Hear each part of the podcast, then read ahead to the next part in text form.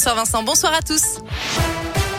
Et à la une de l'actualité, 80 policiers place Gabriel Péry pour lutter contre le trafic de cigarettes. Des opérations comme celle-ci ont lieu régulièrement dans le quartier de la Guillotière depuis quelques mois. Le préfet du Rhône annonce avoir reçu les représentants du McDonald's et du Casino. Les deux enseignes qui bordent la place ont en effet décidé de fermer plus tôt ou d'aménager leurs horaires en raison des problèmes rencontrés. La fin du masque en extérieur, ça n'est pas pour tout de suite dans le département du Rhône. Il restera obligatoire au moins jusqu'au 3 janvier. Un arrêté préfectoral a été pris pour prolonger cette mesure déjà en place. Elle s'applique à toutes les personnes de plus de 11 ans, même en extérieur. Le masque reste donc imposé sur les marchés, aux abords des écoles et des gares, les centres commerciaux notamment.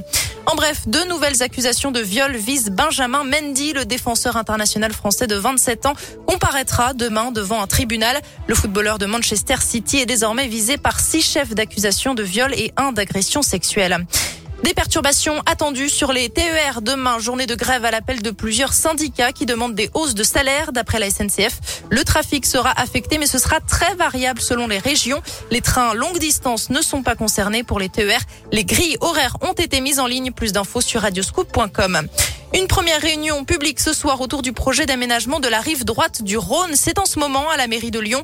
Moins de voitures en centre-ville, moins de voies de circulation sur les quais de la presqu'île. Voilà quelques pistes envisagées par les écologistes. 1,9 milliard d'euros pour développer l'hydrogène. Emmanuel Macron l'a annoncé tout à l'heure lors de son déplacement à Béziers. Un investissement compris dans le plan France 2030.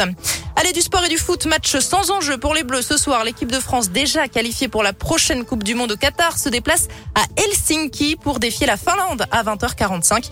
Des Finlandais qui, eux, veulent décrocher leur ticket pour les barrages du Mondial. Et puis du basket, à suivre ce soir, l'Asvel reçoit le Real Madrid. Les Villeurbanais, qui restent sur une défaite, tenteront de relever le défi. C'est à 20h. Merci beaucoup.